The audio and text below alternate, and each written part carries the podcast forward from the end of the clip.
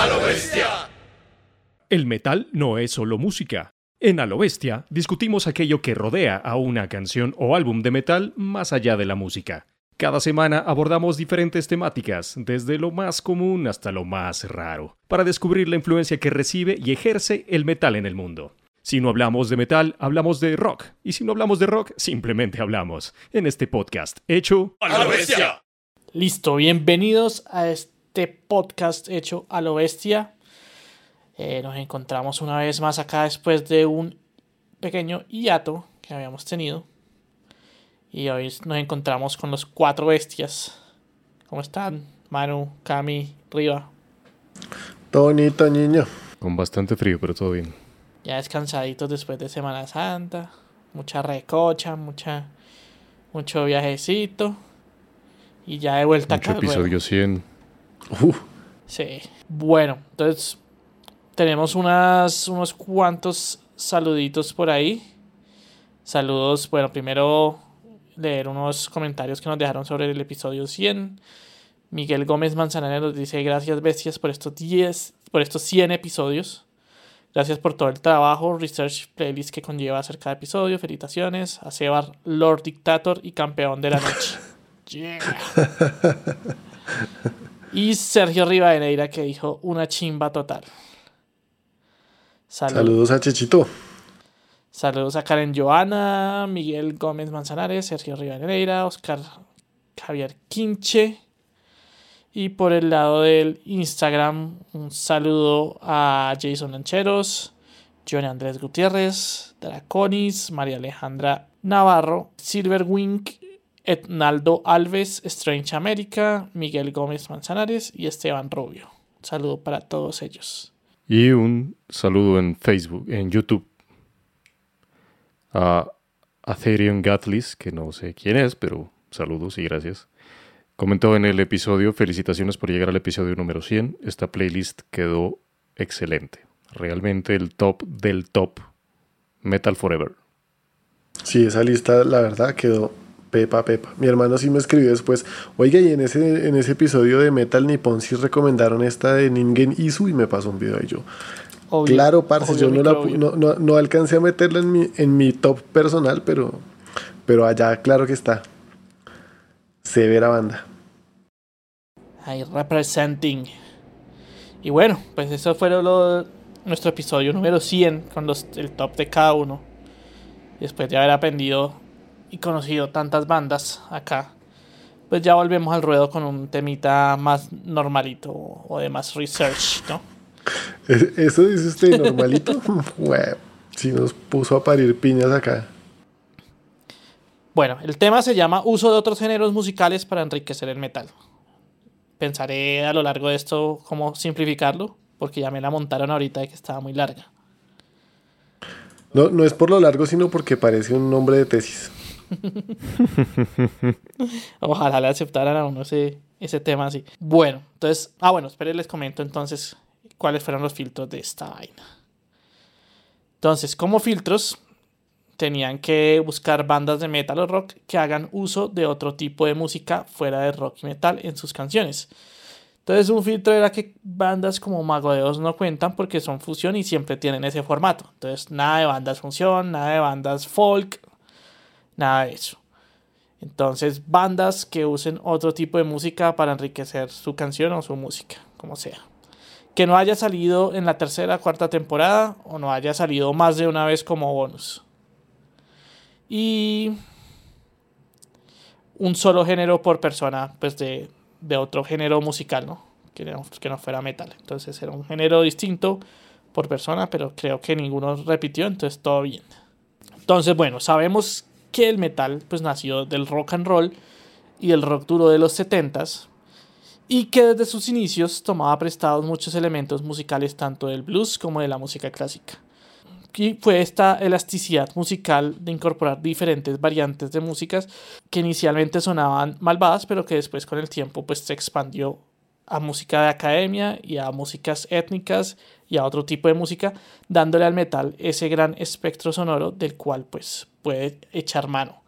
Y a la vez se retroalimenta de todas estas músicas del mundo o de cualquier avance musical que venga sin dejar de pues mimetizar músicas también del pasado, ¿no? El metal tiende a hacer eso, tiende a hacer uso de las músicas actuales, las músicas pasadas, y todo eso lo puede condensar dentro de su propio eh, vocabulario musical, por así decirlo.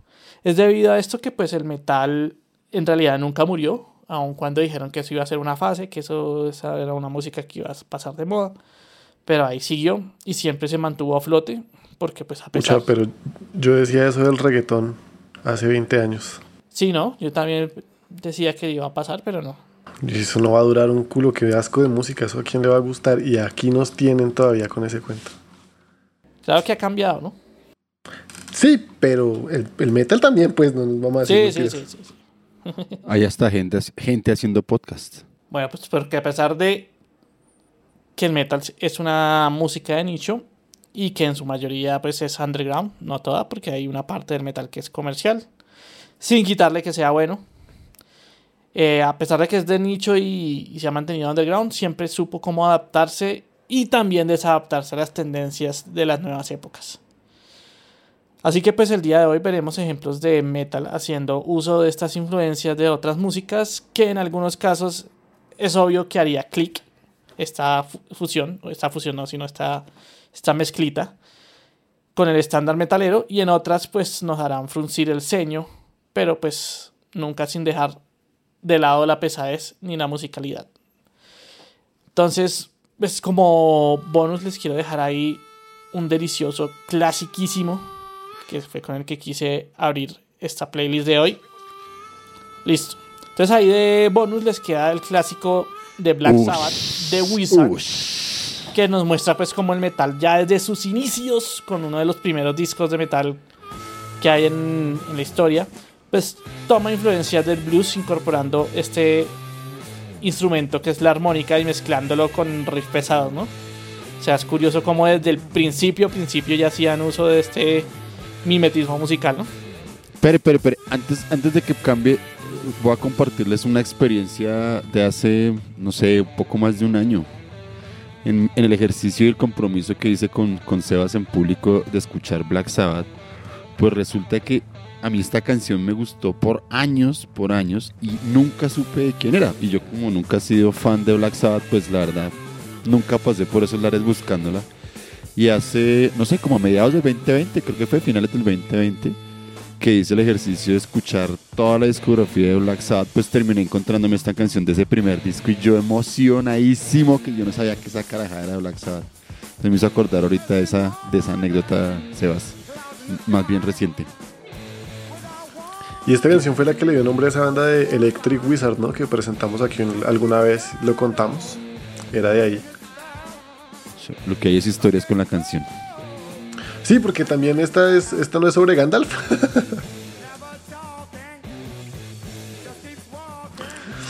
me parece, me parece que algo tiene que ver. ¿Le parece que confirmado? No, no, no, no, no, no, no me comprometo, pero como ya hablamos de Tolkien Metal, me suena que en algún momento lo leí por ahí. Yo la primera vez que escuché ese tema, es chistoso porque el primer, la primera línea del pa me sonaba como a un ruido que hacían, no sé si ustedes tuvieron perubólica, y ahí habían muchas propagandas de unos helados disque Donofrio. Y ahí hacían ese mismo hacían ese mismo pitico, entonces cuando yo la escuché me, me, recordó a eso. Más tarde les muestro un Por ese comentario es que este episodio es breve para usted, pero no para nosotros. Ahí se resume toda nuestra agonía en la búsqueda de, las canciones para esto.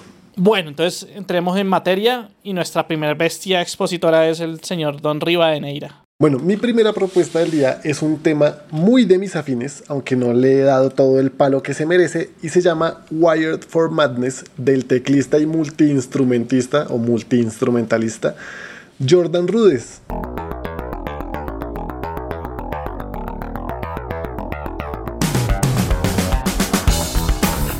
Venga, venga, ese man que más toca, porque es multiinstrumentalista. El man también es baterista y guitarrista. recientemente sube mucho en sus redes sociales videitos de él practicando con la guitarra. Y es un putas. Ahí está que le da parejo. Esta canción hace parte de su disco homónimo que se llama, pues como la canción Wired for Madness. Ah, bueno, esta es Wired for Madness parte 1, porque tiene dos partes. Como buena canción de, de progresivo, tiene parte 1. Sí, Y solo bueno, esta dura 11 minutos 45. sí, Otro pedacito del cable. Eso no es nada, eso no es nada. Esperen a, eso, eso no es nada. esperen a ver la, segunda propuesta de este, de este individuo. Wired for Madness parte 1 en realidad tiene también tres partes y la parte 2 tiene como ocho partes, entonces entre ambas duran como media hora del disco. Este disco es del 2019 y es el número 13 o 16 si contamos el primer demo y un compilado por ahí. En solitario de este señor, aunque ese mismo año del 2019 lanzó un disco más y desde entonces ha lanzado al menos otros dos discos en solitario. Y en medio de, pues, todos estos discos que ha lanzado él solo, también ha lanzado discos con sus otros proyectos, incluyendo Dream Theater, banda de la que este señor es teclista oficial desde 1999 y con quienes ya ha grabado 10 discos. ¿no? Jordan Charles Rudess nació en 1956 en Nueva York en el seno de una familia judía y desde chiquitico ya era una garra para el piano. A los nueve años ya se fue para la división preuniversitaria de la Escuela de Música Juilliard para educarse en el piano clásico, pero pues en la adolescencia le picó el bicho del rock progresivo y de los sintetizadores, muy, muy influenciado por, y nos ponemos de pie, John Lord.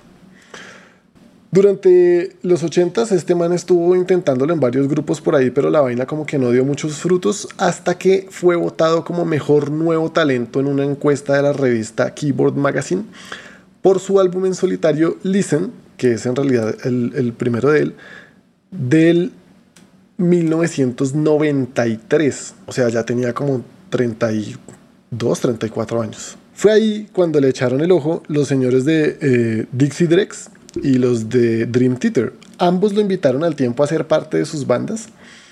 Y este señor, en esa ocasión, en el 94, decidió irse con los, con los Dixies porque ellos le ofrecieron un trabajo de medio tiempo que les resultaba mucho más cómodo para su familia recién estrenada. En esa época uh, armó su proyecto, o sea, mientras estuvo con los Dixie Drex, armó su proyecto con, con el baterista Rod Morgenstein, que se llama Rudess Morgenstein Project. Y estuvo unos años con ellos hasta que Pornoy lo invitó a ser parte de su proyecto Liquid Tension Experiment y les fue tan, tan bien que ahí, sin ningún asomo de vergüenza, echaron al teclista que estaba en Dream Theater para meter a Rudess.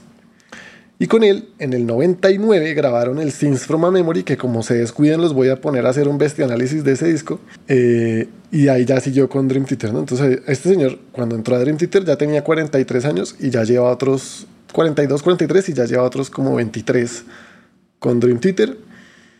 Aunque al tiempo pues ha seguido trabajando en una miríada de proyectos alternos y en solitario, como pues el que estamos escuchando en este, en este instante.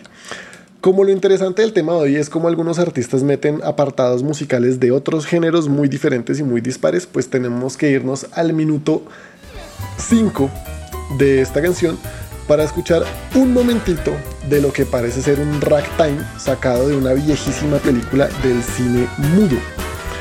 Digo parece porque pues originalmente el ragtime era eh, particularmente solo para piano, aunque pues el ragtime es uno de los de las influencias principales eh, que derivaron directamente en el jazz.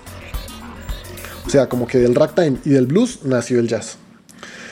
El más grande exponente del ragtime fue el señor Scott Joplin, un afroamericano que nació en 1800, perdón, un afroamericano que nació en 1868 y falleció en 1917 y que fue conocido como el rey del ragtime.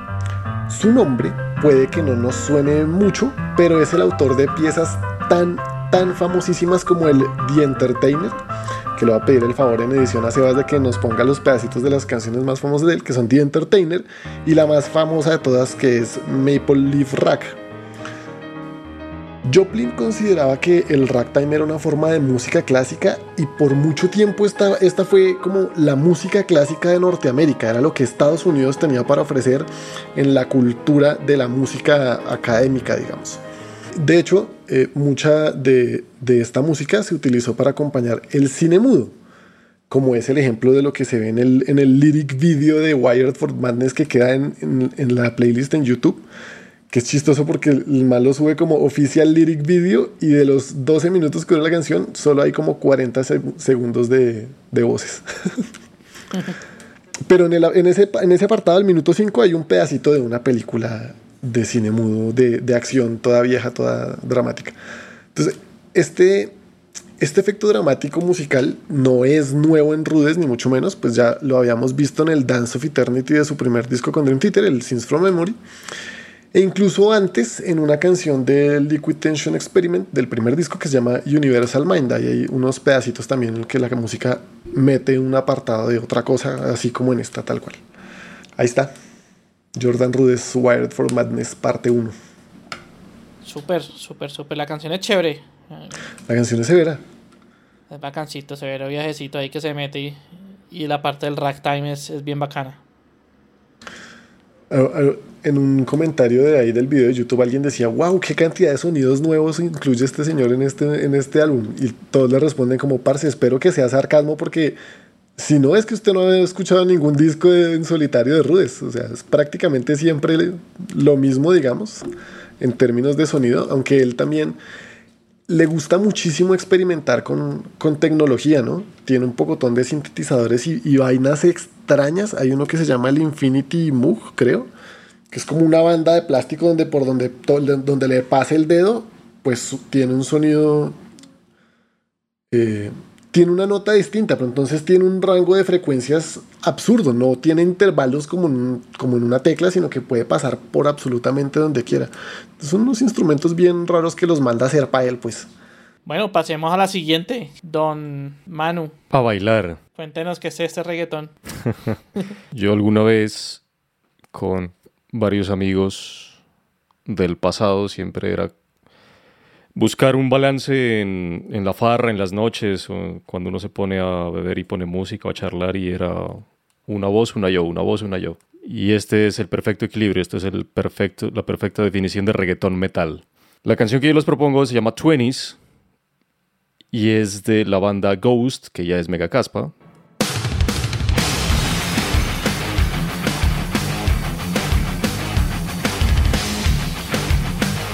que nunca había sido propuesta como tal, sino había sido antipropuesta. Salió una primera temporada en el episodio de bandas que no nos gustan. En ese momento Andrés la presentó, pero creo que nunca más había salido Ghost. Y es de su más reciente álbum, Impera, que salió este año, 2022, el 11 de marzo como tal, que salió bajo Loma Vista Recordings y tiene como productor, ingeniero y en la mezcla también a Klaas Alund. Y el cover lo hizo Bielak, que ha trabajado en el que trabajó en el Satanis de Behemoth, en el más reciente de Carcass, en Torn Arteries, y en discos de Possessed, Vader, Vector, Últimas, que las hemos comprado, de hecho Últimas salió en el episodio pasado, si recuerdan. Nada, Ghost, que es una banda de muchas cosas, eh, tocan varios sonidos en diferentes momentos, en diferentes eh, discos, pero pues se basa en heavy metal, rock, hard rock, psychedelic rock, pop rock también, eh, de todo un poco. Y son originarios de, claramente, Escandinavia, Suecia. El líder de la banda es el señor Tobias Forge, que hasta más o menos 2016 creo que fue, o 17, no se sabía quién era, pero pues ahí lo confirmó. De hecho, el mismo Nergal fue el que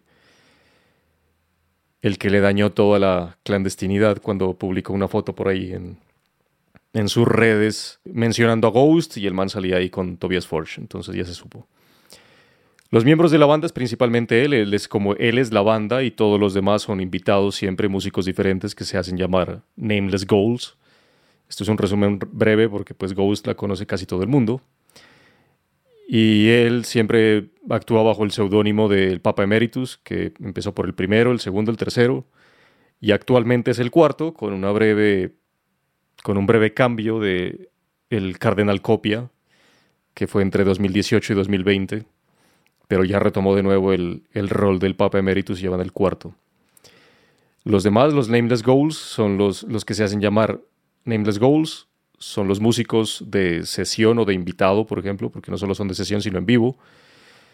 que son guitarra, bajo, teclado, batería y guitarra rítmica o, y, actualmente también hay otros coros, coros femeninos incluso, oficiales como Nameless Goals, y cada uno tiene un símbolo distinto de, de, la alquimia, agua, tierra, aire, fuego y éter o la quintesencia que le llaman. Eso principalmente de Ghost, que bueno, nació en, 2016, en 2006 en, en, Suecia, ya hace un montón de tiempo, parece que no fuera tanto, pero sí ya es, ya es, son bastantes años, casi ya vamos para 20 dentro de unos, dentro de unos 3, 4 años. Y, y pues siempre ha tenido problemas con sus ex integrantes, porque en cada álbum prácticamente cambia de músicos. Entonces en 2017 sí lo, lo demandaron en una corte por allá en Suecia por, por una mala repartición de, regalías. Pero pues el, caso no tuvo lugar porque pues el man siempre dijo que él contrató a los demás, les pagó los que le tenía que pagar y no es que haya sido la banda de ellos. Él siempre es la banda. Sobre Impera, sobre el álbum, actualmente es su quinto álbum. Salió este año en 2022. Es un álbum, Impera es un álbum de, su nombre, viene sobre imperios. él habla de muchos imperios a lo largo de la historia, tanto en todos sus momentos, o sea, en, la, en el inicio de los imperios, en su punto más álgido, en su cúspide y en la caída de cada imperio. Pasa por muchos, o sea, en general habla, no, específicamente, pero imperio habla de los romanos, habla del imperio alemán, de toda la historia francesa, actualmente una relación con los Estados Unidos, pues que hoy en día es imperio. Y este disco, pues obviamente Iba a publicarse antes, pero pues por la pandemia se retrasó. Iba a publicarse en marzo del 2021, pero se retrasó un año. Y inicialmente el productor iba a ser Rob Cavallo, pero por la pandemia pues tuvo que cambiar. Un dato curioso sobre la portada. La portada es una imagen de más o menos el, más o menos el, mismo Papa Emeritus, pero bueno, como en forma de calavera. Y es una analogía o una alusión a una foto famosa de Alistair Crowley, que sale igual que la foto, sale igual que la portada, que sale con las dos manos eh, a cada lado de su rostro, en primer plano. Y él dice que Crowley, pues, ¿por qué salió esa foto? ¿Por qué esa carátula? Porque pues es una referencia a él, que él es el padrino del, del ocultismo dentro de lo que es un icono pop, ¿no? O sea, ya tan famoso que que es, pues es como el padrino, no quiere decir que fue el primero, ni el mejor ni nada, pero pues sí es el más caspa, llamémoslo así. Entonces, por eso eh, es una, una representación más o menos al imperio que él mismo creó dentro del ocultismo a partir pues de sus eh, predicaciones. ¿no?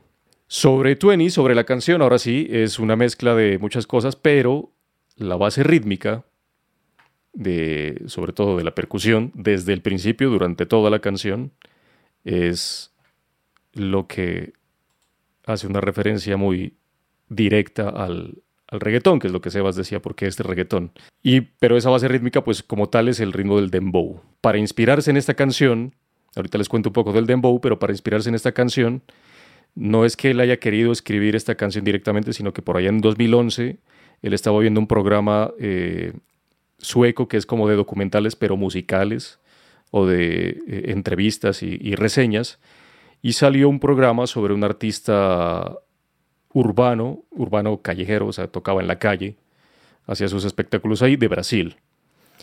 Y el man tocaba reggaetón.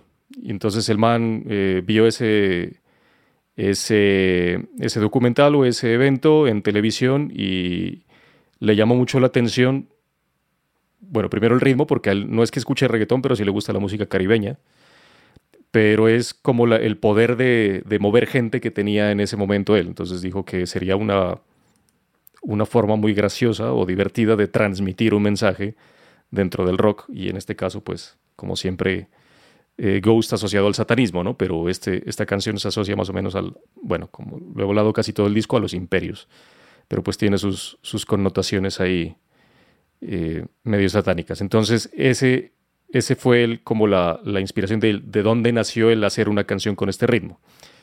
Después de mucho tiempo, pues ya 2020 que empezó a componer el disco, ya, bueno, se decantó y salió a flote la canción. Y la letra eh, habla sobre más o menos una, es una canción optimista sobre un futuro en el que se puede, en el que las personas podrían, él dice, podrían joder a la gente, o sea, podrían fuck around with people. Eh, es una canción fiestera.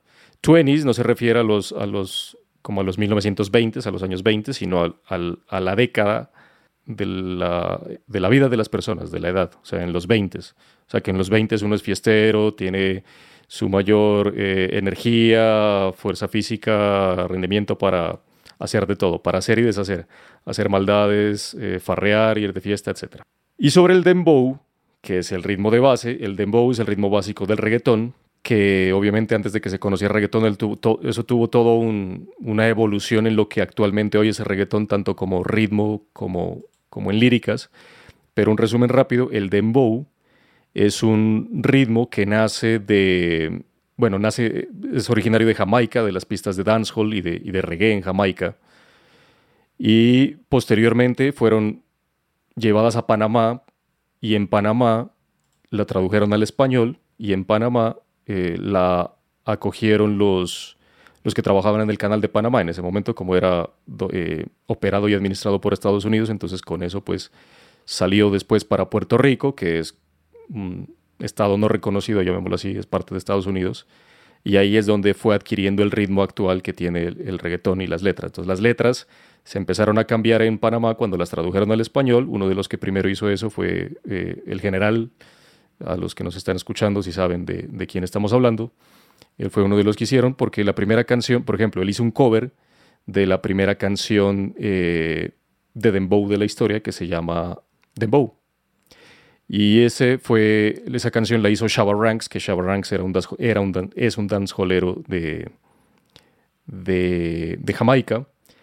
Y este ritmo él lo tomó porque el dembow originalmente sí es de Jamaica y nació en las pistas de dancehall. Originalmente, o sea, en sus primeros inicios, tiene una connotación religiosa y viene de todos los, el ritmo de los cantos que se hace en las juntas o en las, llamémoslos misas, no son misas porque pues no es cristianismo, pero sí es un, un sincretismo entre el cristianismo occidental y las religiones de África del, del, de Occidente que vinieron hasta acá y se mezclaron allá en Jamaica y todos, toda esas, esa religión que nace allá es, es viene de, de, toda esa mezcla. Entonces, en, esa, en esos cantos o en el ritmo de los cantos es que nace el dembow.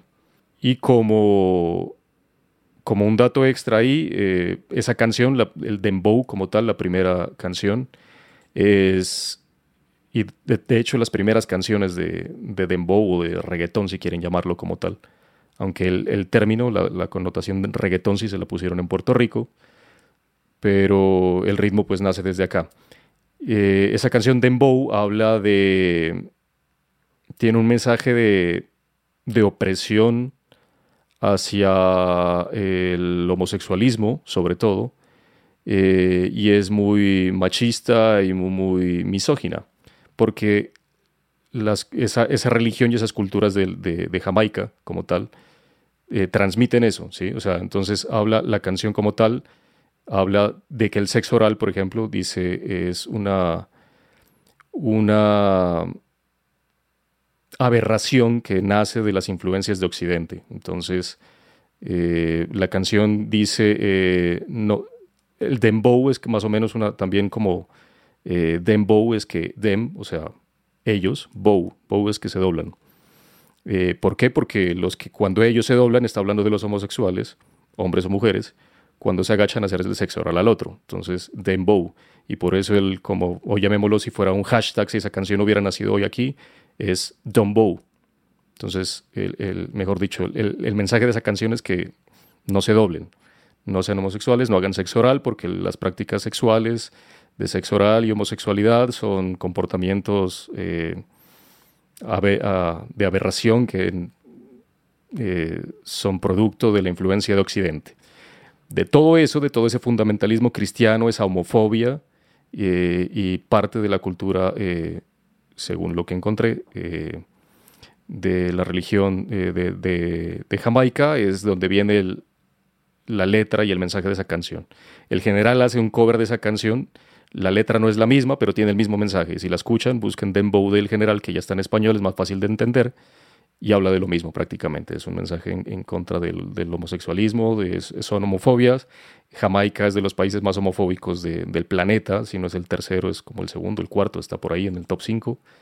Entonces, eh, cuando cambiaron ese, perdón que me extienda mucho, pero creo que es un mensaje importante, después cuando cambiaron al español para tratar de vender el, ritmo, porque el ritmo es muy pegajoso y por eso se ha extendido tanto tiempo, como lo decía Dani, eh, cambiaron la letra a que no sea tan, tan homofóbica y, de ese sentido, sino más bien como le metieron tratando de, meterle eh, un poco de canción de amor o mensajes ya del otro.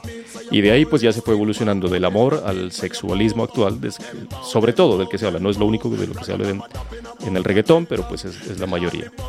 Eh, que fue Wisin y Yandel, que son un par de artistas ahí conocidos de la primera década de los 2000. También hicieron un cover de, esta canción Dembow, donde le cambiaron totalmente la letra y ya suena más a una canción de romántica, ¿sí? Eh, sensual, sexual, pero romántica y es el mismo ritmo de la canción exactamente, pero con una letra completamente diferente a la original Dembow. Mire que la busqué, pero del general encontré una que llama Son Bow. ¿Sí es? ¿No es? Creo que Estoy escuchando la que no es. creo que es esa. Allá. No digo porque como usted todo el rato le dijo de Dembow, no sé si sí eso no es. Sí, es que es la, misma, el mismo mensaje y la misma música. Sí, pero o sea, entonces si van, sí, pero si van a buscarla en general se llama Son Bow. Y yo aquí es que escuchando eh, Jordan Roots y ustedes escuchando el general, no, que a dónde hemos llegado con este podcast. Idea de Sebas, viejo. Eso sí. Entonces el general es el papá del reggaetón. Sí. Según el chombo, sí. Eso sí era reggaetón true. sí, porque ya vamos en reggaetón metal ahí con Ghost. Pero pillé, pillé, que en Ghost, sí, el, el ritmo es de Dembow, pero ellos lo hacen, al principio suena como con una sección de, de, cobres y a mí me suena también como a música balcánica. Si ustedes buscan como algo de música balcánica, es muy así. O ponga Balkan Music. Sí, señor. Balkan Music suena, También tiene un poquito de eso. Y bueno, entonces sigamos adelante. Avancemos un poquito más con Don Cami, que también nos trae una sabrosura ahí.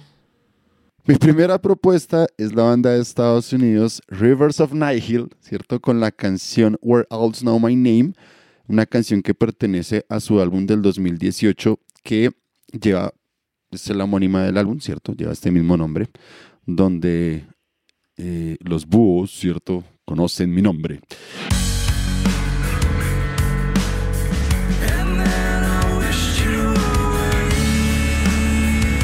Entonces la banda está compuesta por Adam Biggs en el bajo y las voces, Brody Utley en las guitarras, en los teclados y la programación, Jake Diffenbach en las voces, Jonathan Topor en las guitarras y Jerry Klein en las baterías y las voces también. Entonces, un poco al escuchar tantos, tanto los integrantes en las voces, me hizo pensar un poco en Mastodon, ¿cierto? Que tiene también esa particularidad que todos los integrantes cantan en algún momento y le dan un, matiz particular a las canciones. Sin embargo, esta canción no es necesariamente una de esas. Eh, solo cantan el vocalista y el, bajista en un segmento. entonces no es una de las que se puede apreciar mucho esa parte vocal. Como les decía, es una banda de los Estados Unidos, una banda que se define pues, con la etiqueta de, de progres, eh, metal técnico y progresivo. Es una combinación medio zancochuda, pero tiene cositas muy muy chéveres. Eh, este álbum salió bajo el sello Metal Blade, es decir, que es una banda que se mueve en las grandes ligas del asunto.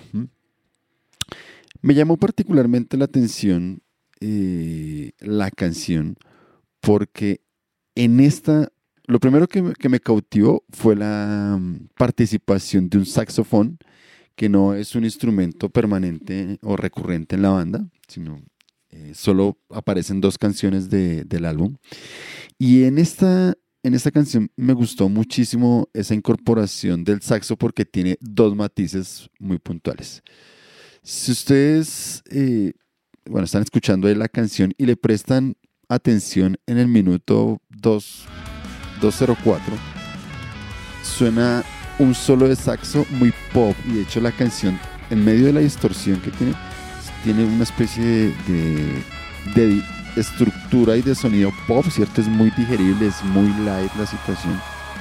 Y vuelve otra vez, le suben al ambiente de la canción, incluso a veces tratan como de coquetear con ciertas cositas Doom, ciertas cositas de, del Gen, pero muy sutiles, o sea, muy bien allí incorporadas, para que en el minuto 3.55 vuelva a aparecer el saxo, pero ya aquí hace un, nuevo solo en una métrica mucho más del jazz. Y de hecho también la canción adquiere ciertos componentes, cierta métrica jazz, bajándole el tono, haciendo un poquito más de, matices en, los diferentes instrumentos, para precisamente poder darle la salida que, requiere o que cobra más bien el, bajo, eh, perdón, el saxo en, esta canción. Me gustó muchísimo el, cambio de, matiz allí, de bajo el tono. Entran como una especie de rock progresivo, pensaba en algo en, Riverside, algo me lo recordó por ahí, siento como en esos, esos tonos un poco medio melancólicos y entra el, el saxo allí, ¿sí? Ahí la, la, batería, por ejemplo, está haciendo un, un, un, feel bien interesante para darle ese, ese toque prog jazzero a la canción. Y dentro del disco, esta canción tiene, tiene esos matices que no se repiten necesariamente a lo largo del mismo. Y termina otra vez la canción subiéndole el tono. Aunque el video, para quienes sigan la lista de reproducción en YouTube, el video puede parecer un poco jocoso, ¿cierto? Porque estos manes están como evocando o emulando los videos setenteros, ¿cierto? Así con imágenes un poco psicodélicas de fondo y ellos con unas pintas muy hippies. Ese no es el, el Paranoid de Black Sabbath, lo iba a buscar ahorita. No, era Iron Man. ¿Iron Man? Que es con ese mismo estilo es, así. Es así, es, es de ahí. Pero ahí aparece un morraco también por ahí me llamó la atención. Bueno, sí, o sea. Un bicho. muchas cosas. un bicho parecido al de, al de Un montón de cosas. Sí. Entonces, si bien el video pareciese jocoso y uno pensaría que la banda se dedica a mamar gallo también en sus letras, resulta que las, las letras sí son una cosa completamente distintas. La mayor parte de, de las letras son compuestas por el baterista. Sí, las letras él es quien las escribe, y son más vivencias personales un tanto dolorosas, dice él, en algunas son reflexiones muy profundas a partir de ciertos sucesos muy particulares. Entonces de allí tratan de darle como un enfoque muy, muy directo, muy, si se quiere, algo trascendental a las letras y esta no es la excepción, es un poquito como el asunto de enfrentar la culpa, de desprenderse de ella, de aprender a mirar la vida desde otra perspectiva que permita justamente soltar tanto el dolor como la, vergüenza que ciertas cosas eh, provocan en la vida. Esa sería como una síntesis de lo, que, de lo que abarca la letra.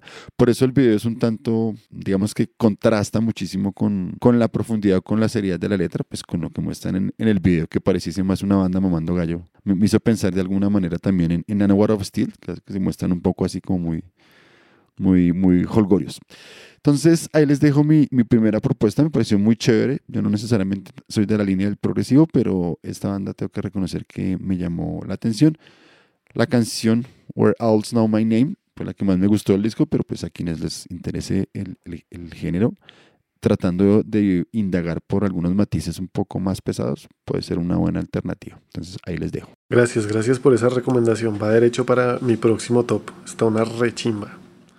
Yo Rivers of Nile no lo tenía en, el radar. Lo había leído varias veces leyendo cosas sobre prog, pero no, no, le había, no me habían dado ganas de pararle bolas. Y ahorita que usted puso esta dije, marica, sí, sí hay que pararle bolas. Sí, y, está chévere. Lo que le decía el álbum, tiene, varias cositas interesantes, hay unas canciones más pesaditas también, pero está muy chévere, muy, muy chévere el, el álbum.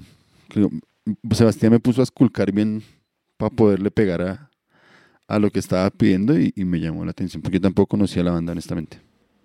Está bien que se que revuelquen por allá y esculquen. Bien logrado entonces. De esto es lo que se trata. Muy bien. Buena esa.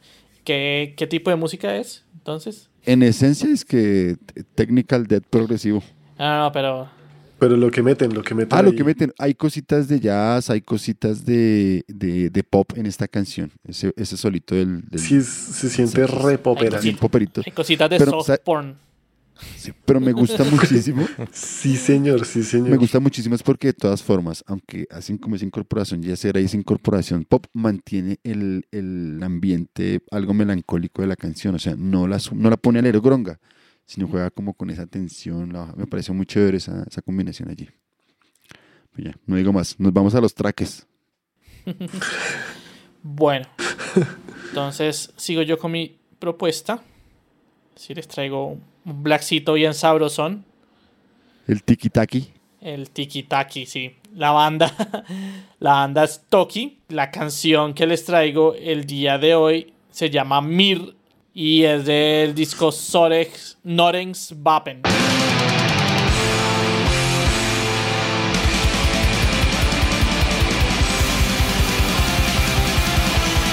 Entonces, de Toki, que se escribe Taake, y todo el mundo le dice Take, pero los manes lo pronuncian Toki.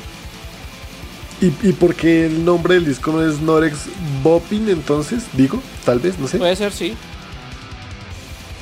Sí, sí, sí. Puede ser, sí. No, Norex Wopen. Es verdad. Entonces, Toki fue fundada en 1995 por el multiinstrumentista Hoest. Aunque pues la banda ya estaba activa desde 1993 bajo el nombre Tule. Habiendo sacado dos demos y todo. Eh, Toki significa niebla en noruego antiguo. Y es tomado, pues el nombre es tomado por la niebla que rodea las siete montañas de Bergen, que es la ciudad base de la banda. Y pues ellos creen que representa el espíritu genuino de su música y de sus letras. Pues así encapsulando todo lo que es el black metal, ¿no? Con la mística y toda esta huevonada. La banda, a pesar de ser un one man band, porque este Hoest es el único miembro de la, de la banda que se ha mantenido, gusta de tener varios artistas invitados, o sea, no le gusta presentarse como un one man band. Y de hecho siempre en sus discos goza de tener un line-up para grabar con músicos de sesión y también para sus presentaciones en vivo tiene su, propio, su propia banda, ¿no? Que por ahí pasan infinidad de, de músicos. Aquí debe estar Frost. ¿No?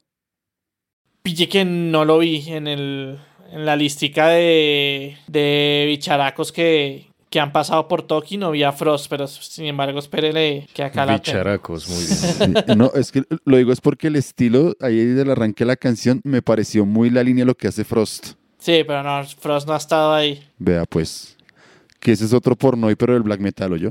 Sí, señor. Así es. ¿Y, y cuándo Frost Metal entonces? Oiga, sí. Frost Metal.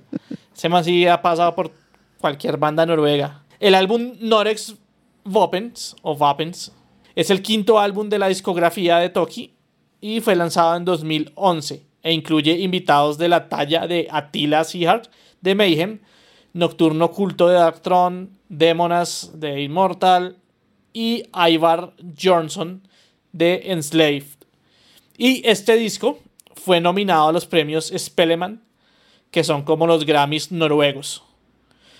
Ya deberían estar alcanzando el, el pedacito al que nos vamos a referir, que es en el minuto 3.20. Está lo que sería un solo con banjo, haciendo unos licks muy al estilo de la música bluegrass, que es un género que pertenece al conjunto de músicas tradicionales estadounidenses, originada en los años de 1940 en la zona de los Apalaches de Norteamérica. Es una unión de diferentes músicas tradicionales del mundo, como la inglesa, irlandesa, escocesa y afroamericana, y de distintos tipos de géneros musicales. Groseramente se le dice de- a ese tipo de música como hillbilly music, como hillbilly es como el, el, campeche de allá, el redneck campeche de Estados Unidos, ¿no? Del sur. Entonces, y en el minuto 3.20 vemos cómo fusionan ese tipo de música con incluso haciendo el fingerstyle característico del, del bluegrass, pero sin perder un, un momento de, de, como la oscuridad y lo, lo que viene. O sea, si, si, si, hay un subidón, si se pone como enérgico la vaina, pero no desentona. Es, entonces eso es lo chévere, como que logran meter un banjo haciendo los licks de banjo, de bluegrass y todo. Y queda bacano. Eso fue lo que a mí me llamó la atención de, de esto. Y una banda que es como Toki, que es black metal de culto. Y sale con esta vaina hasta loquera. Me parece la puta locura a mí que hayan hecho eso, la verdad. En vivo, cuando estaban de gira con, con, esta, con la alineación que estuvo en este, en este disco, sí hacían el solo. Porque salía el guitarrista, el mismo guitarrista de sesión que, que grabó en ese disco, tocaba el baño, entonces él también salía haciendo el solo, pero me dicen que recientemente pues ya no, ya no está y simplemente colocan es el, una pista. Pero igual, esta es una de las canciones más famosas de Toki, y que tenga un banjo a mí se me hace como un, un fuck you a todos los, los blaqueros así de, de ultratumba súper radicales. Entonces, chévere. La banda Toki. Ah, pues ellos, como ya les estaba diciendo, fueron nominados al, al premio Spelleman. Y hubo mucha controversia porque decían que estos manes tenían muchas letras anti-islam y todo eso, entonces que no les querían dar el premio por eso. Pero bueno, finalmente no es que se haya ganado el premio, sino que fueron nominados. Y ahí les dejo este, este black metal con, con banjo, country. Honestamente, parece? difícil de digerir. Vea, el blaquero. ¿Le, le dolió? ¿Le, le dolió? No, no, no. No, no, no, dije que no, el blacker. no, no dije que me duela, sino que es difícil. O sea, no es. O sea, honestamente, nunca había escuchado un banjo en, en, en black metal. ¿sí?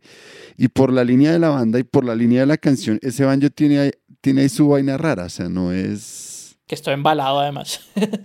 sí, sí, sí, sí, sí. Es que es, sí es particular bien, sí porque el, el, el, antes, de, antes de la entrada del, del banjo, vienen haciendo una especie de, de, de scan big muy, muy rápido y la bajan y entra el banjo y como que mantiene el tiempo, pero el banjo le da un toque alegrongo, pero viene haciendo más o menos lo mismo que musicalmente venía haciendo la guitarra. Entonces, no sé, suena, suena extrañísimo. Es como si le, le, quitara el tono oscuro y le pusiera mera alegría a la canción. Así suena raro. Es, es difícil de digerir. sí, ya a mí me pasó igual la primera vez que lo escuché. Yo estaba como, uy, qué chimba. Este... Y estaba como así metido en el b y cuando sonó eso. Yo es como, uy, marica, qué esta locura. Sí, sí, sí. sí, sí. Y esta vaina tan pa loca, pero me gusta. Güey. Es como, marica, me sacaron del, del mood en el que estaba, pero me gusta. Sí, es que es eso, eso lo que, que se hace es eso, que lo saca uno de, la línea que lleva la canción y se pone muy alegre esta vaina. O sea, yo me imagino a estos huevones así, uy, pucha, así todos pachangueros. no sé, es raro, es muy raro. Sí, curiosamente, curiosamente no es la primera vez que yo escucho el banjo en una canción de, no de Black, sino que era una banda de, que se como Black Folk, que se llama Chan. Ahí también Pero ya allá había... tendría más sentido, Sí, o sí, sea, sí. porque el folk tiene como ese componente, digámoslo así, eh, folclórico, fiestero, entonces como que compagina y no hay mayor, mayor vaina. Pero es que estos manes vienen aquí con la línea coruda, así satánica, y, y- y sale ese banjo, no sé, maricas, es, es raro. Raro, pero me alegra que lo hayan hecho. güey. Yo creo que, o sea, la canción es una chimba, pero no, no sería lo mismo sin ese banjito que le meten ahí. Muy pachanguera, muy merenguera. Sí, ahí les dejo a Mir, a Mir con ese merengue banjo. Sigamos adelante con Don Manu. Sigamos, carajo. La canción que yo les propongo se llama Odio. Y ese odio es un, una sigla que quiere decir otro día intentando olvidar. De la banda Carajo de Argentina. Y es de su último álbum, basado en hechos reales que salió en 2019. El grito sagrado rompe la ciudad. Ah, Este álbum, al igual que el anterior, son lanzados eh, por ellos mismos, son producidos por ellos mismos de forma independiente, después de que ellas cerraran y terminaron relaciones con, con Universal Music en Argentina. Carajo es una banda, pues bueno, mu- muy, famosa en Latinoamérica. Inició siendo como medio nu metal punk rock, pero y medio hardcore también. Pero últimamente sí tocan eh, o tocaron, pues eh, desde groove metal, eh, los que los vieron en vivo, acuérdense que ellos siempre cerraban con un medley o con un popurrí de Pantera, que eran unas como tres, cuatro canciones seguidas, eran unos pedacitos, eran bien bacanos. De hecho, fue bacano cuando cerraron aquí Rock al Parque antes de. O sea, cerraron con eso antes, en Rock al Parque antes de que tocara Soulfly. Entonces, pasar de eso a Soulfly fue bien bacano. Y hardcore, últimamente, sobre todo también, pero más rock. Le fueron bajando como, como la, la pesadez al- a, los discos con el pasar del tiempo. Originarios de Argentina, eh, se formaron en el 2000 después de que su líder y eh, vocalista y bajista Marcelo Corbalano, Corbata, eh, saliera de Animal, de la banda ahí con Andrés Jiménez, y en 2000 pasó a formar Carajo con Hernán Langer, o Hernán Terry Langer también, que es el guitarrista, y también hace voces de backup, y de hecho es la voz principal en algunas canciones, tiene varias, y Andrés Vilanova, que fue el baterista.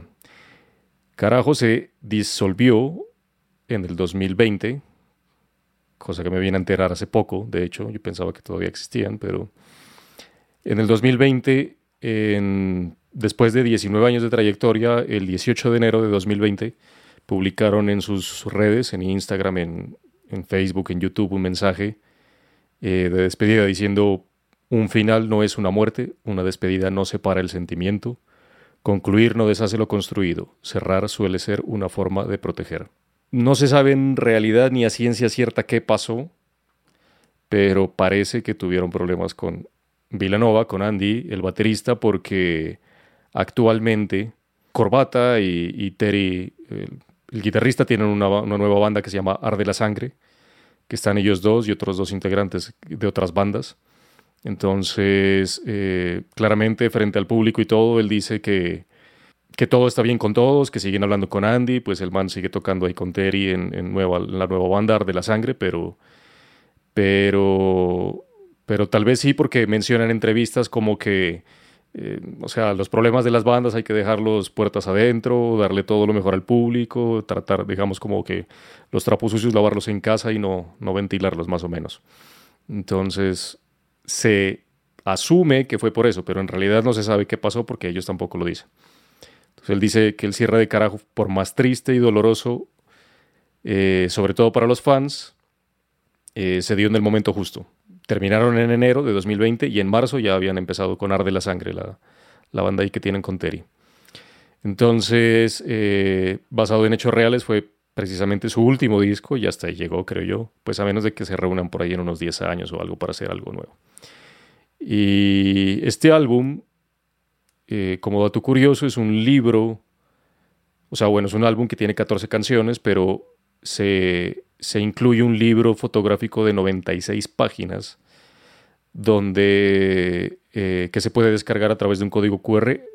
Al principio, las primeras ediciones, salió un libro físico impreso, pero después a través de un QR que se incluía en el disco, se descargaba el libro y ahí se habla de toda la composición, el proceso de, de la escritura de la música, letras, eh, textos, imágenes, viñetas, etcétera, cómo es más o menos el día a día. Lo que ellos, lo que dice Corbata es que es trataron de transmitir más o menos lo que es el día a día de, de una banda, o sea, de lo que es estar dentro del estudio, componer, grabar, eh, producir, masterizar, etcétera, y todo lo, todo lo que tiene que ver alrededor de ese disco, de la creación de un disco.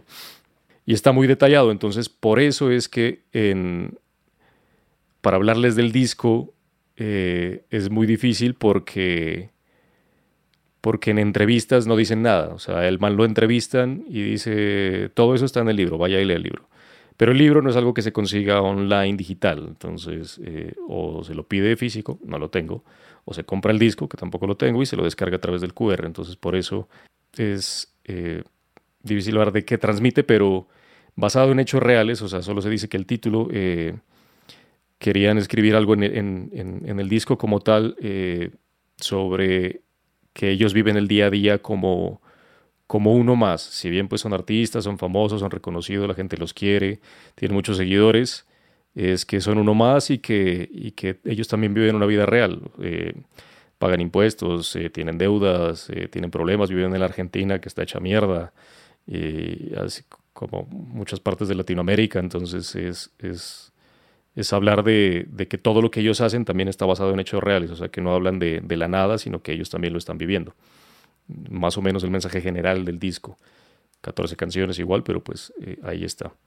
Y este otro día intentando olvidar, que es Odio la canción, habla más o menos eh, de la corrupción, de que tienen jefes corruptos, políticos corruptos, que la gente ha estado, pero pues resistiendo, más o menos la protesta que siempre ha tratado de transmitir carajo durante toda su trayectoria.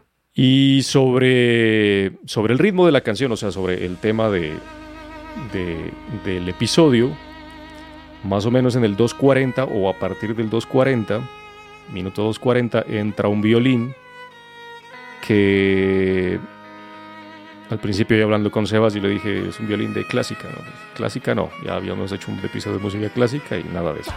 Pues dígame cuál exactamente. Le dije, no, es un violín más bien gitano y sí es un más violín más bien gitano, pero también me di cuenta de que es ese violín, ese sonido que parece muy gitano, también se, se da mucho en el tango y es el mismo, es el mismo ritmo, entonces es un, es un segmento de ahí hasta el final, obviamente es como un solo de violín que es muy eh, melancólico y triste, digámoslo así. Pero. Pero. Después de ese eh, spot o esa, ese, ese primer plano que tiene ese violín ahí, termina hasta el final, pero ya en un segundo plano. Y se da en el tango porque. Porque pues el violín hoy en día es parte. Bueno, hoy en día, pues desde, desde principios del, de 1900 es parte fundamental de, de, la banda de tango, ¿no? como de las seis partes que tiene, do, sobre todo dos violines. Y con toda la influencia que, que, tiene el tango, porque el tango tiene influencias de ritmos autóctonos eh, de los indígenas de la Argentina y de la Pampa, pues, con ritmos de Cuba, del habanero cubano, y también tiene influencias de la polca y del flamenco español, que el flamenco español también tiene influencias de la música gitana de los Balcanes y de Hungría y de Rumania. Entonces, eh, digamos que todo ese, ese, esa, ese recorrer y esa, ese recorrido que se le da, pues el violín viene desde allá. Y toda la influencia europea que tuvo eh, Argentina, porque al principio el tango, cuando empezó a, a, mediados o inicios de los 1800, que el tango es una reunión de muchos géneros y de muchas personas, porque es un sonido propio de allá, pero tiene influencias de blancos, indígenas, negros, eh, pobres, eh, música del Caribe, música africana. De hecho, las, las palabras, la milonga, todas esas son palabras de origen africano. Entonces, eh, tiene influencias de todas partes y de muchas culturas. Entonces, se rastrea el violín hasta, hasta esa, esa migración que tuvieron de, de Europa, sobre todo de Italia, donde en Italia es donde se consolidó el violín como tal, como lo conocemos hoy después de que haya pasado por el violín, también es un hijo o un nieto o un, eh, descendiente del laúd de, y de muchos otros instrumentos que se fue consolidando hasta que en Italia ya se dio como el, el violín como tal. De hecho, por ahí vi, dato curioso, eh, los, a los luthiers se los llama luthiers porque eh, es como una deformación del, del, término de, que viene del... Luthiers venía de, de, de luteros, y luteros es porque también era una formación de lauteros, porque al principio se dedicaban a hacer lauds o laudes, laudes. Entonces de los laudes a los que hacían laud, laud, eh, los que los fabricaban se les decía eh, lauderos, después luteros y después luthiers. Entonces, de ahí viene como la, la definición del, del fabricante de instrumentos musicales general ahora. Pero ahí está el pedacito de carajo con su odio basado en hechos reales. Chimbita. Bien asperito. Bueno, y vamos a darle a la siguiente, que yo creo que además se va a ganar un premio el día de hoy por ser la canción más putamente larga que, que han propuesto en este podcast. Cuéntenos, Riva, la siguiente, ¿por qué nos va a meter este, este golazo, no? Sino esta, esta vaina, weón. 30 minutos. Pues mi segunda propuesta bien puede ser la canción más larga jamás recomendada en este podcast y se llama The Crossroads de la banda Southern Empire.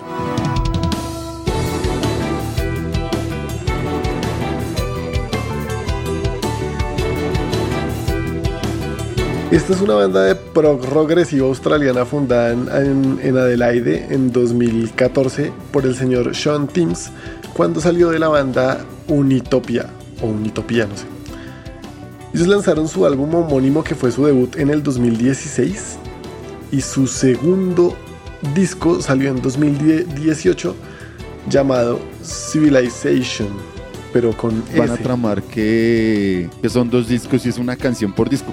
Es que ya le iba a decir, este segundo disco, que es de donde sale esta canción, cuenta con apenas cuatro canciones y dura una hora con ocho minutos. Dos canciones. Crossroads es la más larga por poquito. O sea, nos trató bien, no nos puso la más larga. Gracias. Rick. No, no, no, no. Eh. Crossroads es la, de Crossroads es la más larga de este disco, pero no por mucho. Ah, ok. Ellos actualmente están trabajando en su tercer disco que se supone que debe salir en algún momento de la primera mitad de 2022, o sea, eso tiene que ser ya casi.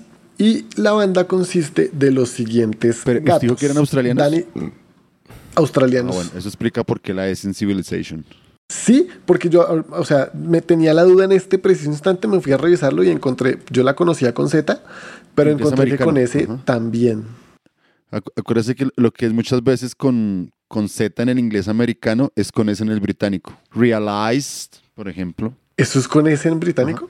Buen dato, gracias. Encontré también que existe diferencia en la pronunciación de la palabra, o sea, na- hay unos que dicen civi- civilization y otros que la pronuncian civilization, que fue como la pronuncio yo. Civilization. Bueno, no, no, no, no, Civilization.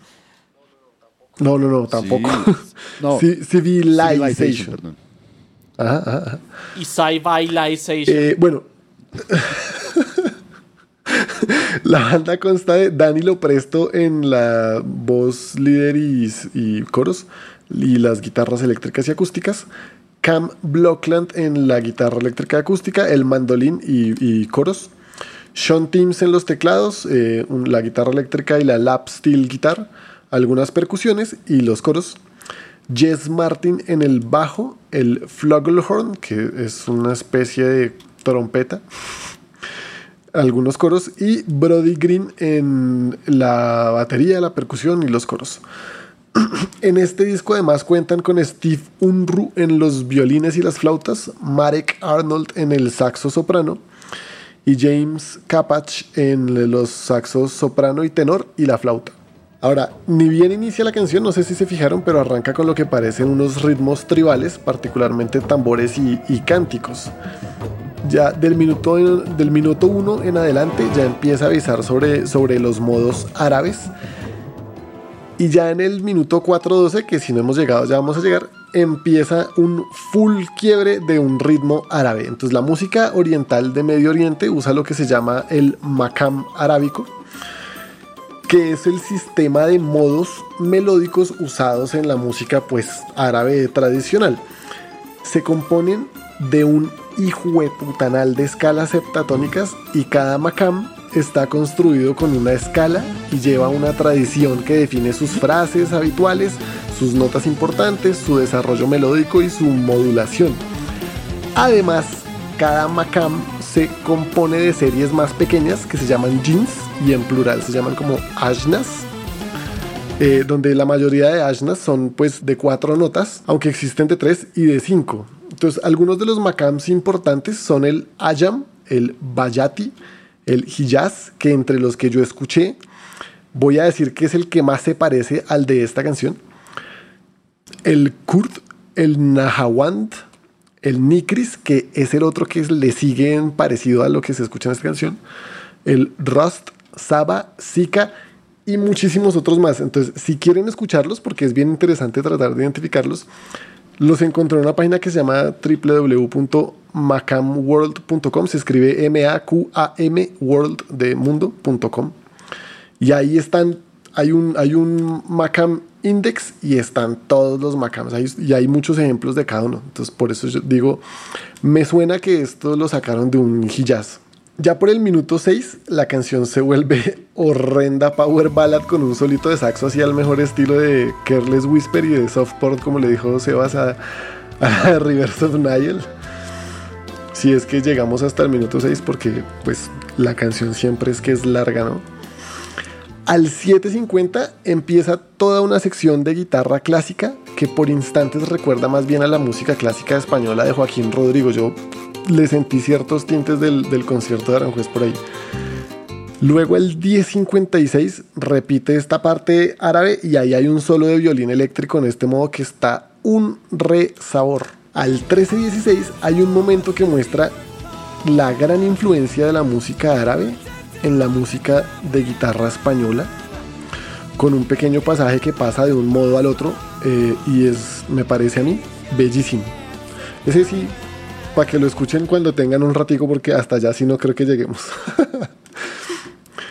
y ya al final de la, bueno, como dos tercios de la canción, al minuto 20 con 34 segundos, tenemos un nuevo momento musical que sí no lo vimos venir por ningún lado, que es un momento como de, de Latin Jazz, porque de fondo sí suena una clave inconfundible para nosotros por lo menos, un solito de guitarra, uno de sax, uno de violín y de piano que recuerdan a, a la época como de, de, Oye cómo va mi ritmo, Oye cómo va pues, de Santana. ¿Dónde? Hasta congas suenan por ahí, en el 2034. Entonces ahí sin querer queriendo me encontré esta canción que les confieso, este, esta banda, sobre todo este disco, es uno de mis descubrimientos felices de este año. Me la recomendó algún día mi plataforma de streaming del eh, actual. y se me quedó, se me quedó pegado. Yo iba a recomendar la primera de este disco, que es, es la más corta y se llama Goliath's Moon, porque tiene un intro con una canción ahí. Sebas me dijo de qué era. Y se parece más al intro de Fasta Shashar, ¿recuerdan la canción de, de Acept?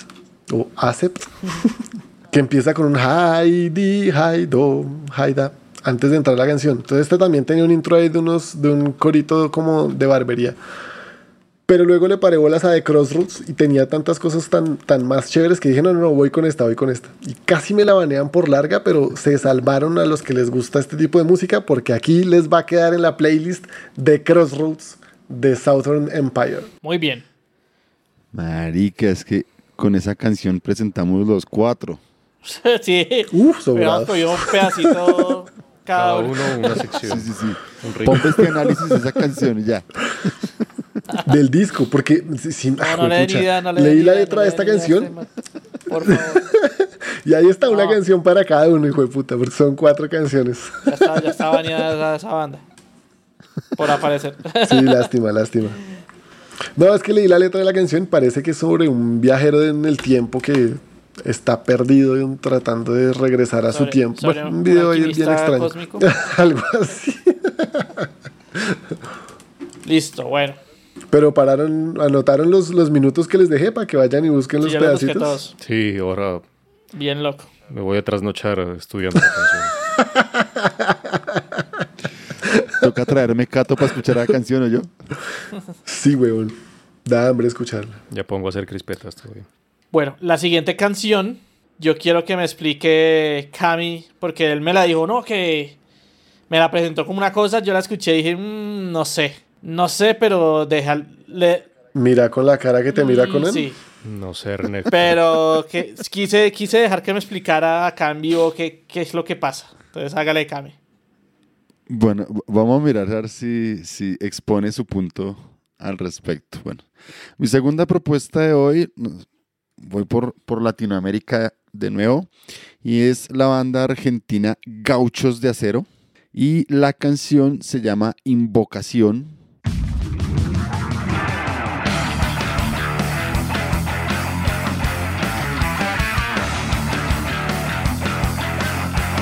Es un sencillo que lanzaran en el 2018 y hasta ahora es lo último que ha sacado esta banda.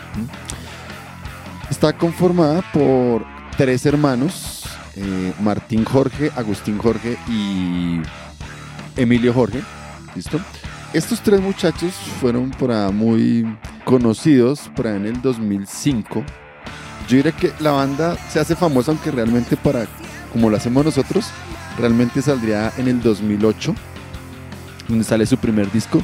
Sin embargo, ellos en el, en el 2005 se hicieron famosos, literalmente. Apenas estaba saliendo YouTube. Y ellos fueron de esos primeros personajes, por decirlo de alguna manera, que empezaron a acumular millones de reproducciones en un video en YouTube. Porque resultaba que para aquella época eran un niño de 13 años, uno de 10 y otro de 9, haciendo covers de canciones de Iron Maiden, de Metallica, de Black Sabbath, entre otras cosas variadas por allí. Entonces, no sé si ustedes han tenido la posibilidad de pronto de, de haber visto los, los videos de estos peladitos chiquitines, Sí, yo los vi en esa época cuando salieron. pero es una cosa, o sea, realmente loca, literalmente loca. O sea, uno, por un lado, uno se sentía admirado por la capacidad y la habilidad de, de estos chicos, pues semejantes niños, sacando estas cosas y, muy bien. O sea, no era un grupo de, de mamadera de gallo, sino, sino o sea, sacando las canciones muy bien ejecutadas, muy bien interpretadas, obviamente con algunas cosas para esa época pero muy bien, incluso el, el- el hermano mayor, que es el que hace la, la guitarra y las voces, eh, la voz principal, digámoslo así. O sea, una, una cosa impresionante ver el potencial que tenían estos niños, influenciados generalmente por su papá. Ahí les dejo uno de los videos que los hizo famosos eh, por aquella época en YouTube, para que se den cuenta lo, diríamos aquí en el contexto colombiano, lo culicagaitos, los guaguas, que eran para, para aquel entonces. Eso los disparó pues a- a la fama, tanto así que los dos hechos que terminan consagrando, o por lo menos no consagrando, pero sí eh, explotando la fama de, de los tres hermanos es uno, participan en un programa de talentos argentino, Argentina, mm, Talento Argentino se llama. Y eh, los tres chicos llegan a la final del programa tocando canciones de, de metal, obviamente no metal extremo, pero sí cosas eh, tipo, como les decía, Mega, Maiden, eh, Judas, o sea, una variedad de cosas, y logran llegar hasta la, la final de dicho concurso. ¿Y el papá es el que sale tocando teclado en ese video? No, no, no, él es el productor. En el que la propuesta no es el productor, es, es un invitado que tiene en esa canción que se llama Lito, Vita- Lito Vitali. ¿Mm? Es el productor de- del último disco de ellos. Entonces, no sé si están viendo ahí el video de los niños. De pronto les dejo ahí el video en, los Ese, comentarios. ese no es Don Jorge. Sí. Entonces, de hecho, en, en el video, cuando son niños, hay otra, creo que la hermanita todavía más chiquita de ellos, que es un caguerizo porque la chinita es la que está ahí cabeceando y todo. Es, es muy curioso el, el videito. Bueno, esto disparó es, eh, la fama de estos chicos, tan así fue, y pues como tocaban eh, un par de canciones de Maiden, pues coincidió que cuando eh, Iron Maiden estuvo por Argentina por esa época, pues por solicitud del propio Bruce Dickinson, pues terminaron estos chicos teniendo una presentación privada, casi que exclusivamente para, para Bruce Dickinson en, en Argentina. Obviamente era uno de los sueños de estos tres niños conocer a, a uno de sus ídolos musicales. Entonces fue también como una situación así muy, muy... y el papá que por Eh. ahí derecho los conoció, ¿no? Qué chifa. El papá que por ahí derecho conoció a... Sí, no, de hecho hay una anécdota curiosa con esa parte y es porque, digamos que quien hizo como el, el- el- el puente era otro músico argentino que era realmente el ídolo del papá. Fue el que ayudó a hacerles como ese contacto ahí con, con Maiden para esa situación. Entonces, desde allí, eh, ellos son de Salta, del- del norte de Argentina. Entonces, desde un principio, de hecho, en el programa este de talento argentino, ellos participan con una canción que se llama Metal y Cuero. Y lo que hacen en la canción es empezar a hacer una especie de mezcla con el folclore argentino incorporado al metal. Obviamente en esa época era algo muy, digámoslo así, elemental, pero realmente sonaba con mucha garra la canción. Entonces, volviendo a revisar cosas sobre este grupo, pues eh, sobre todo lo último, pues que, que hacía rato no les, les había perdido el, el rastro, pues me encontré con, con la propuesta que, que les traigo el día de hoy, porque es una, una canción que vincula dos ritmos esencialmente del folclore argentino. No sé si Sebas me va a pelear por eso, pero digamos que es un elemento que aparece en las canciones, pero no es de todas las canciones, ni es un estilo dentro del que ellos se definan como una especie de fusión, por decirlo así, sino que en determinadas canciones incorporan esos elementos, eh, sobre todo de, corte andino, pues porque la cultura de Salta está muy vinculada a ese tipo de expresiones culturales. Entonces, por eso eh, en la canción, ¿cierto? En, invocación, lo que vamos a encontrar en términos musicales son dos cosas esencialmente.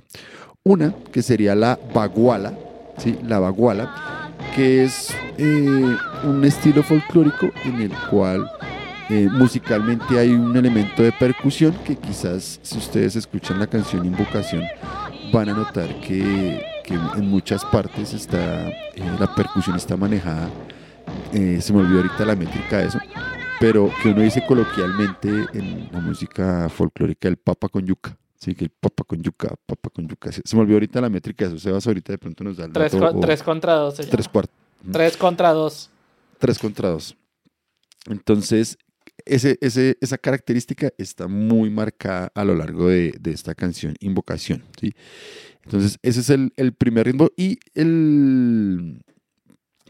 Y, que, y la baguala tiene también como otra característica que aparte de sonar la percusión, entonces también hay como la presencia de, de un canto alto, ¿cierto? Que normalmente está cantado en octosílabos, justamente para conservar la rima y la métrica de acuerdo con la improvisación que se vaya haciendo, porque no es una, una- un estilo que tenga música eh, con unas letras definidas, sino que pueden ir variando eh, de acuerdo pues con la región, de acuerdo pues como con el momento o la expresión que quiera tener allí. Entonces, ese es como un primer, un primer estilo que se reconoce eh, en esta canción, aunque perfectamente puede estar en muchas otras canciones de, de los gauchos de acero.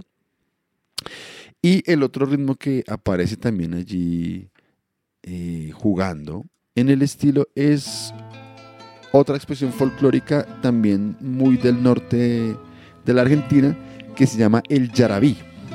El yarabí, que nosotros podríamos decirlo como esa especie de música trova de los Andes. ¿sí? Música que es muy de, de cor- De hecho, el, el yarabí es de origen peruano, entonces por eso tiene influencia en toda la región de, de Bolivia, de Argentina, incluso en el norte de Chile. Entonces que esa es como esa, esa guitarrita y con el, con el, con el tipo de, de trova de los Andes. Entonces hay estos elementos muy marcados, digamos que se pueden reconocer fácilmente en esta canción de Gauchos de Acero, aunque ellos, como les digo, manejan en, muchas canciones esos matices folclóricos, recogiendo también las historias que hay en, Salta, que no es necesariamente uno de uno que uno de, de las regiones más ricas, si se quiere, de la Argentina, sino que por el contrario, a veces es una de las regiones como más golpeadas por la por las diferencias económicas y de allí también que el logro que hicieron estos, estos tres chicos en su momento hoy día tienen como 29, 27 y como 26 años. El logro que tienen ellos para ese momento es justamente el haber logrado la fama con instrumentos precarios, haberse dado a conocer en una ciudad donde la música, por lo menos el rock, el folclore sí abunda, pero la música rock no es necesariamente un fuerte. Y algo que me llama mucho a mí la atención, que quizás en un episodio hace mucho tiempo lo mencioné y que me, parece muy bacano de este grupo y es que uno reconoce esa influencia de ese rock o de ese metal argentino. Entonces, estos chicos dicen, el guitarrista eh, dice que tiene mucha influencia de Orcas, de Almafuerte, que es como ese metal viejo argentino. Entonces, es muy llamativo cómo estos pelados, aparte de incorporar esos elementos folclóricos, mantienen lo que muchas veces hemos mencionado de la identidad del rock argentino. De hecho, por ahí, eh, hace unos años, eh, también se hicieron muy famosos en, redes porque hicieron una adaptación de una canción de Spinetta, que pues para los que les gusta el rock argentino, obviamente Spinetta es Dios y ley. Entonces, un cover muy bien logrado de, de Luis Alberto Spinetta. Entonces, estos chicos, uno los escucha y definitivamente reconoce uno a leguas que es rock argentino. Y todas sus letras son cantadas en español. Entonces, han tenido un, éxito moderado en Argentina eh, a la espera de poder tener de pronto quizás un impacto un poco más amplio a lo largo de, América Latina. Y para cerrar, entonces, pues según la, la indagación, eh, pareciese que este año van a sacar su cuarto trabajo titulado Al otro lado del monte, donde también están recogiendo una cantidad de historias mitológicas que hacen parte de ahí de la, de la región de Salta, en la Argentina. Entonces, una banda muy chévere, muy, muy rica de escuchar porque es un metal que quizás como, como a pocas bandas de este lado del mundo les suele sonar así, suena con mucha garra, con mucha pasión, con mucha energía. De hecho, casualmente re- indagando para el, episodio, estaba viendo que hicieron un evento hace poco más de un mes en, en Salta y llegó la policía a, a cancelar el evento y el menor de los, de los hermanos, Martín, se bajó de la tarima y se le paró frente al policía y tocando el bajo así, pero se ve tocándolo como una gana, o sea, como en vez de, de ultrajar, en vez de agredir al policía, lo que hizo fue tocar así con una gana. Tan así fue que el policía que iba como a hacer el, el- ejercicio de desalojar o de suspender el, evento, con otra persona también que intercedió, como que dejaron que el, el evento terminara y todas las bandas hicieran su presentación respectiva. Pero entonces es muy chévere, está ahí en la página de Facebook de ellos, si, si quieren echar una miradita, bien interesante el asunto. Entonces, estos tres niños, que ya no son niños, ya son jóvenes, entonces son los, los gauchos de acero. Yo creo que en, en mi gusto, creo que una también de las mejores bandas de, de metal latinoamericano con una identidad muy propia. En ese sentido me recuerdan mucho al, a- al Sepultura inicial, que tiene su propio sello. Quizás, eh, infortunadamente, no han logrado el reconocimiento en Latinoamérica que quizás podrían tener, pero pues ahí, ahí hacemos el, el granito de arena para, para sacarlos por allí de, del círculo argentino y que muchas más personas se acerquen a esta muy buena música. Yo creo que todos esos amantes del metal no extremo, sino ese metal ochentero, mega, metálica, van a encontrar muchas cosas allí bien interesantes en la música de, de los gauchos de acero. Entonces, ahí los dejo con esta propuesta de invocación. Comprarle el disquito. No los tengo, no los he podido conseguir. Si, si uno es de apellido Jorge, ¿tiene terminantemente prohibido llamarse Jorge? ¿O puede hacer como los hermanos Mario, que son Luigi Mario y Mario Mario? Ahora, hablando en serio, existenciales de Dani. Sí, ya, ya hablando en serio, yo sí les reconocí lo, lo que usted menciona sobre el, sobre el folclore argentino, pero porque lo identifiqué de, de temas de folclore argentino que le he escuchado a Lelutier. Entonces dije, ah, sí se le nota, sí se le nota lo que, lo que habla Camilo. Me alegro que estos muchachos se hayan ido por el lado del, del proc. Aunque esto se siente casi que, que folk por la mezcla que tiene, ¿no? Porque es toda la canción. No es como, ah, metimos un pedacito, no, es toda la canción. Pues está severa, está bien severa. Pero está bien hechecito, o sea, no, no, no deja de ser metal. Y Sí, si señor. logran incorporar eso, que yo creo que lo hemos dicho aquí varias veces, y es a veces el, el intento de hacer fusiones le quita la pesadez, a veces al, al elemento metalero, por decirlo así, de la música. Y a estos peladitos siempre les ha funcionado esa vaina regia, o sea, muy bacano. ¿Cuál era su pelea, Sebastián Pozo? Ahora sí. Bótala, escúpala, escúpala. Que Super Jorge Bros. debió de haberse llamado así.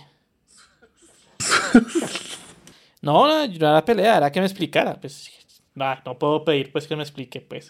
No, pero está diciendo que, que un estuvo- golazo, aquí no, me acuso estuvo- en público. Estuvo buena la yo, le dije, explicación. Yo le dije que, que, que no le encontraba, pero pues porque no conocía ese tipo de músicas y esa vaina. Entonces, pero todo bien.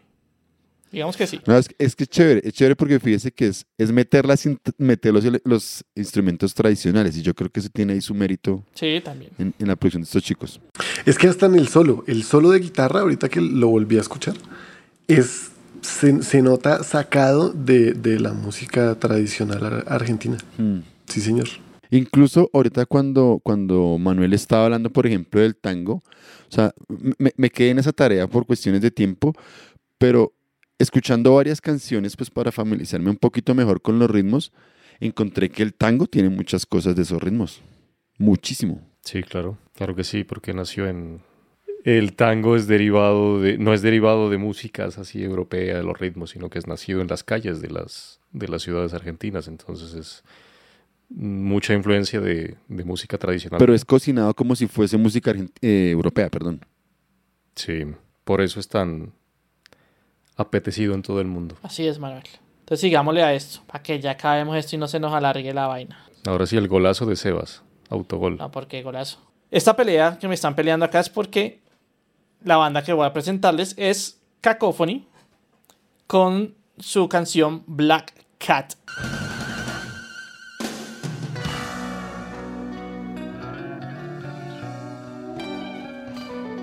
Cacophony fue una banda de speed metal famosa pues por sus intricadas composiciones y virtuosismo de sus dos fundadores y leyendas de la guitarra, Jason Becker y Marty Friedman.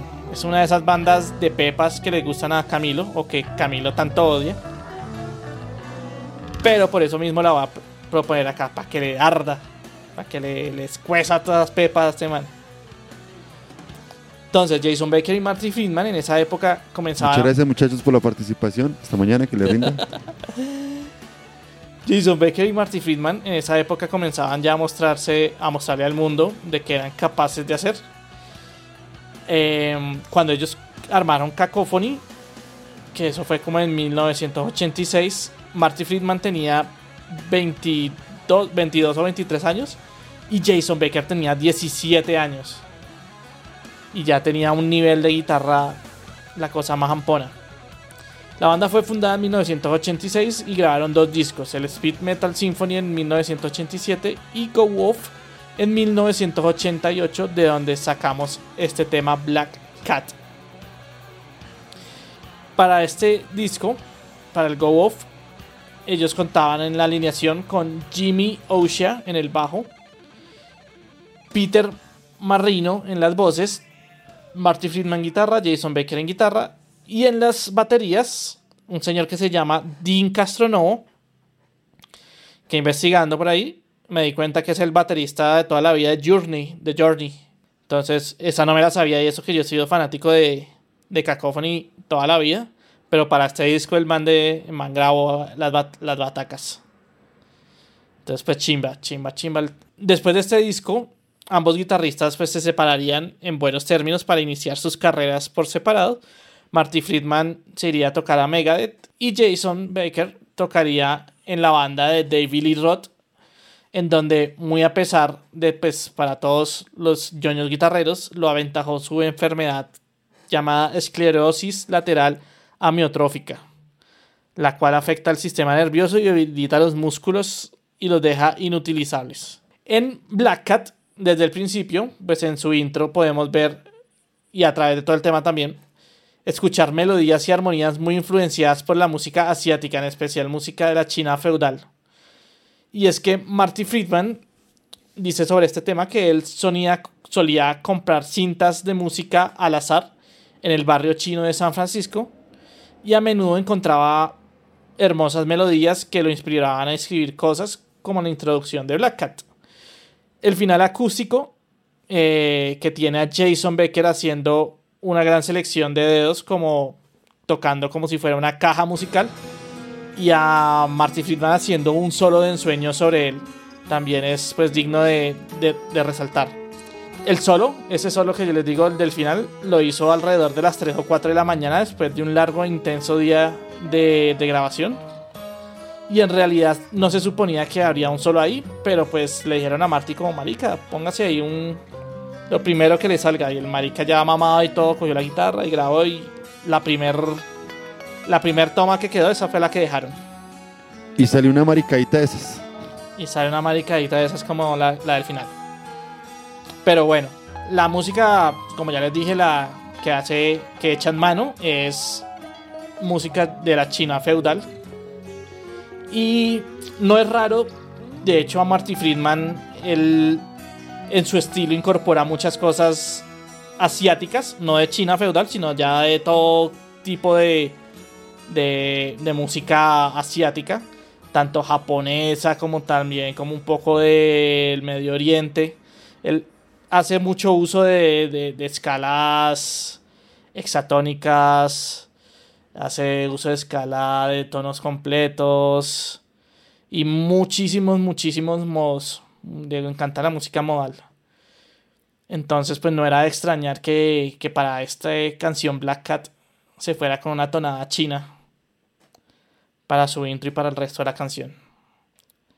Entonces ahí les dejo Cacophony. Obviamente quería presentar esa banda desde hace rato y ya esta fue la, la, la oportunidad de hacerlo. ¿Qué les parece? ¿Cami si le gusta Cacophony o no? ¿Pero la ha escuchado o, o simplemente Sí, porque sí, sabe sí. Que, que son peperos y ya?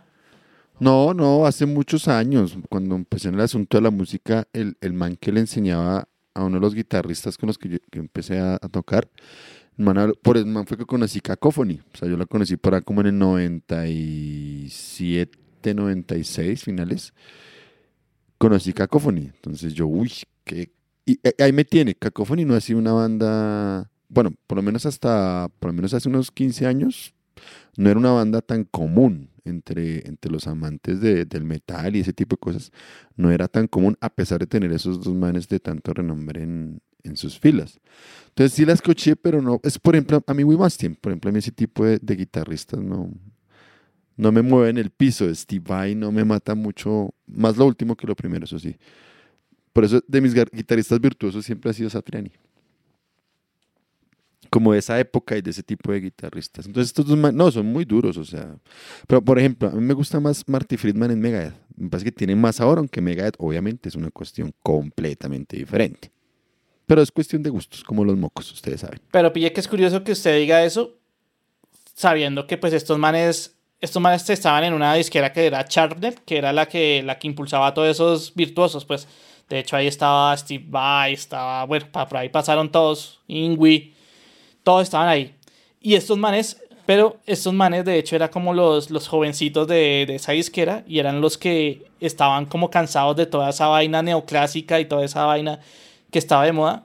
Y por eso es que estos manes usaban tantas armonías y cosas así de, de música asiática y de otro tipo de música exótica. De hecho, las armonías que utilizan estos manes son muy raras y casi que solo se le escuchan en la música de Cacophony cuando estos dos maricas estaban tocando juntos. Entonces, me, me pareció que dijera que es que, que los metiera como en la misma bolsa cuando estos manes eran como la antítesis de, de ellos. Pero bueno, dejemos hasta acá muchachos y espero que les haya gustado este episodio para que sepan que pues el metal no es solo metal y solo pesadez y solo esto, sino también echar, escuchar otro tipo de música y coger influencias de donde, de donde se pueda, ¿no?